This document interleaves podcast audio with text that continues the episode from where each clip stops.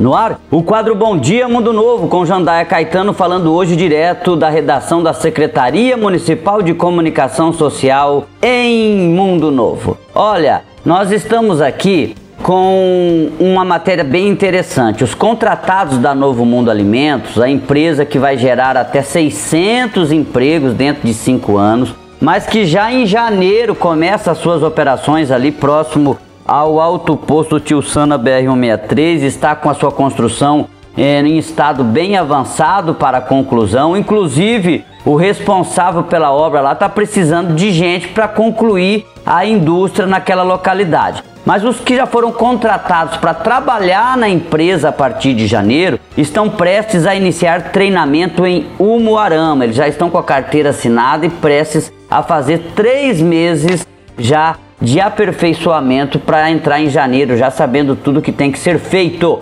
Lembrando que precisa de emprego, procure a Casa do Trabalhador que fica ao lado da Prefeitura de Mundo Novo. Precisa se qualificar, procure o Centro de Qualificação que também fica próximo, fica em anexo aqui à Prefeitura local, tá bom? Outra matéria interessante é que Mundo Novo, é, na prévia que foi anunciada pelo governo do estado através do IMASU, Instituto de Meio Ambiente do Mato Grosso do Sul, está na terceira colocação no tratamento de resíduos, na coleta, destino e gerenciamento do destino desses resíduos. Terceiro lugar para Mundo Novo, dentre 79 municípios isso significa que vem um recurso interessante para o município, além de cuidar do meio ambiente. Por exemplo, em 2022, foram mais de 3 milhões de reais através do ICMS ecológico. Afinal, o município investe nessas questões ambientais muito também em parceria com a Itaipu Nacional. Então, colete o seu lixo aí na sua casa,